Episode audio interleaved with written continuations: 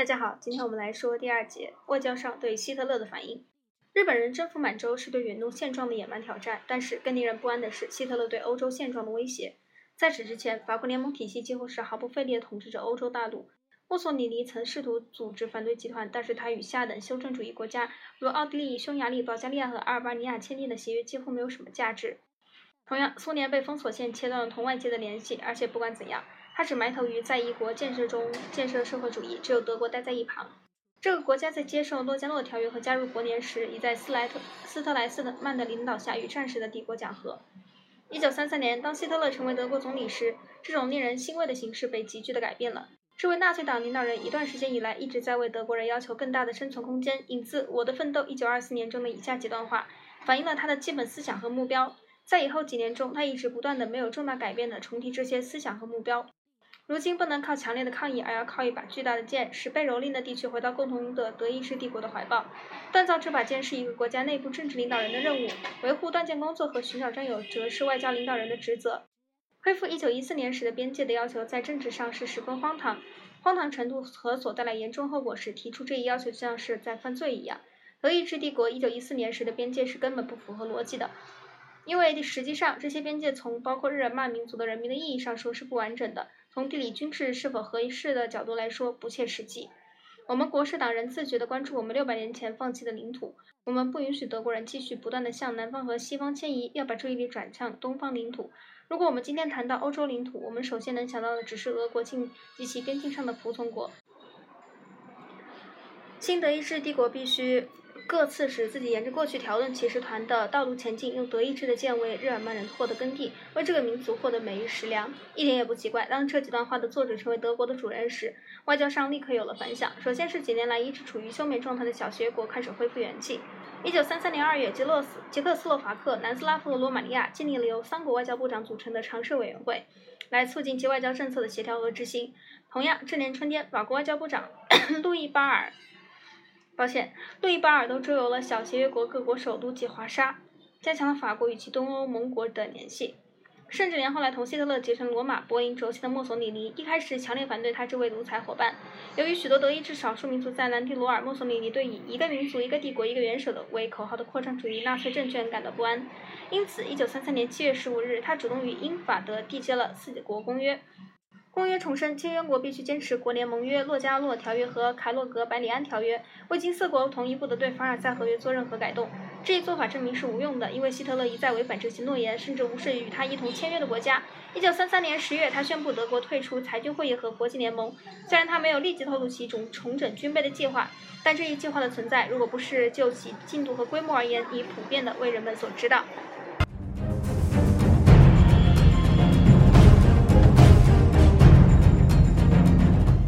些发展促使土耳其、希腊、罗马尼亚和南斯拉夫组成另一个地方性集团。罗马尼亚和南斯拉夫拥有相当多的德意志少数民族。一九三四年八月九日，四国签订了巴尔干公约。公约规定，四国相互合作，共同维护东南欧的现状。比巴尔干协约国的组成更值得注意的是，苏联的对外政策这是有了根本的改变。传统上，苏联领导人认为国联是掠夺成性的各帝国主义强国保持一致的组织。但是，1933年12月，当美国记者沃尔特·杜兰蒂问苏联对国联是否始终保持否定态度时，斯大林答道：“不，并非始终，并非在所有的情况下都是否定态度。你们可能不十分理解我们的观点。禁闭德国和日本都退出了国联，可能正是因为这一点，国联许能能多少能起制止或阻止军事行动爆发的作用。如果是这样的话，那么要我们不顾国联的严重缺点而支持国联，并不是不可能的。”这段话反映了苏联政府对希特勒出现极为担心。这种担心，由于由于这种担心，苏联人这时认为国联是一种组织，共同抵抗以挡住纳粹先发制人的侵略的可能的工具。这一新态度得到了法国外交部长路易巴尔多的鼓励。巴尔多在国内问题是保守的保守派，在外交事务方面，他的简单的始终如一的目标是建立一个强大的可以劝阻希特勒不从事扩张主义冒险活动的联盟。除了巩固法国小协约国和波兰之间的关系外，巴尔都这时还力图使苏联加入维护现状集团。基本上，这是由于他的努力，国际联盟才邀请苏联加入他的行列。苏联也于1934年9月19日接受了这一邀请。第二个月，一个刺客在马赛枪杀了巴尔都和南斯拉夫国王亚历山大。嗯，这是欧洲外交史上的一个转折点，因为巴尔都的继承者们奉行一种比较错误的自相矛盾对德政策。皮埃尔·赖法尔尤其如此。他的阴谋诡计曾使罗马尼亚外交部部长尼古拉蒂图列斯库破口大骂赖赖弗尔这头猪。颇为典型的例子是1935年1月7日，赖弗尔同墨索里尼达成的和解协定。在这个协定中，双方同意，如果希特勒采取行动，他们就一起对付。他们解决了有关其非洲领地的各种争端。法国将一些与意大利殖民地利比亚和厄立特里亚接壤的荒凉地区割让给意大利，墨索里尼则放弃了对拥有许多意大利居民的突尼斯的要素。不过，有关埃塞俄比亚的合同协议导致了很大的争议。墨索里尼声称他得到在那个国家行动完全自由的许诺，而莱弗尔坚持认为这个协议仅仅仅限于经济事务方面。安东尼艾，安东尼艾顿断定这一口头协议的真实内容，人们将永远无法知道。这两位诡辩能手在拉弗尔垮台之后还会继续争论。了解了他们的解释后，我本人的看法是，赖弗尔当时把话说得模棱十分模棱两可，给了墨索里尼利用他这种暧昧态度的机会。无疑，这位领袖得到了最坏的书面协定和最好的口头许诺。两个月后，也就是一九三五年三月双日，这个译名有点奇怪，三月不知道是三月多少日，回头看一下。德国正式背弃了，大家可以记住，就是一九三五年三月，